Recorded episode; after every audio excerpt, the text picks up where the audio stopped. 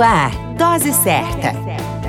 O seu boletim sobre saúde. Dose Certa. Olá, eu sou Júlio Cazé, médico de família e comunidade. Esse é o Dose Certa, seu boletim diário de notícias. E o tema de hoje é transtorno de adaptação. O transtorno de adaptação é o estado de sofrimento e de perturbação emocional subjetivo, que geralmente inclui funcionamento e desempenho social.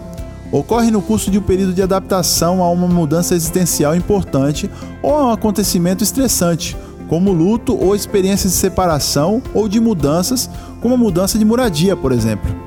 Pode ser provocado também por uma etapa da vida ou por uma crise de desenvolvimento, como a ida à escola, nascimento de um filho, derrota em atingir um objetivo pessoal importante, aposentadoria, entre outros.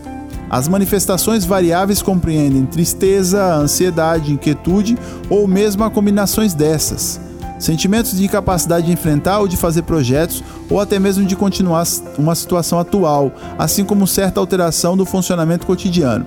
O ser humano está em constante mudança e precisa se adaptar para isso. Caso contrário, corre o risco de cair em sofrimento rotineiramente.